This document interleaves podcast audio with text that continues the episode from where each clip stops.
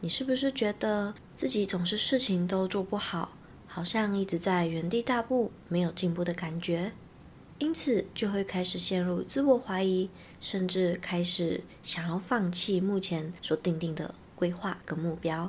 如果你有这样子的困扰，今天这一集非常适合你听看看哦。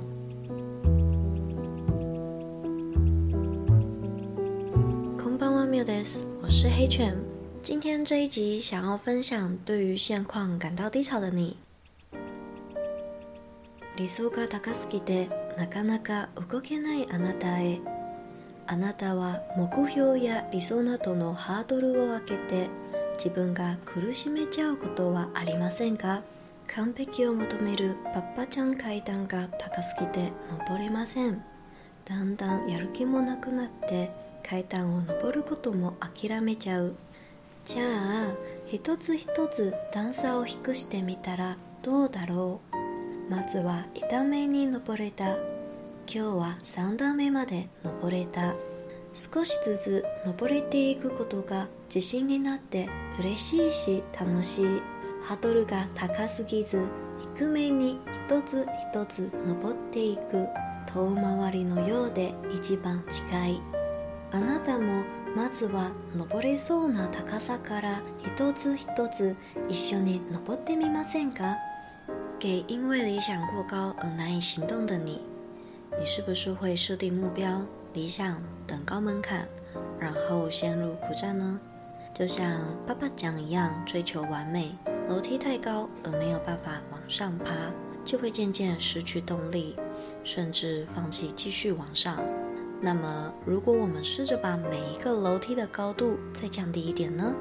首先，先爬上第一阶，今天就能够爬到第三阶，慢慢的往上爬，就会拥有自信，而且感到开心又快乐。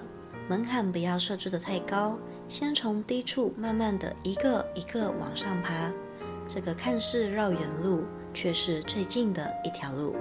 你要不要也试着从看起来可以上去的高度开始，一步一步的一起往上爬呢？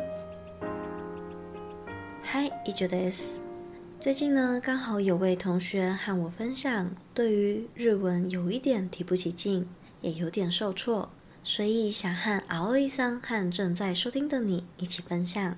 很多时候，我们都想要把日文一次学好， 马上从初级的阶段直接跳到与日本人的深入对谈，这样容易累积压力之外，也很难达成，而且还会降低自己的自信心。总是觉得自己怎么都学不好呢？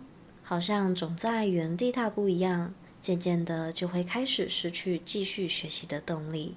这时，我们先不急着自我责怪，不妨先想想自己定定的目标是不是超过现在的能力范围了呢？可能原本一天强迫自己要背完五十个单字，不如先从五到十个开始，再慢慢的调整新增。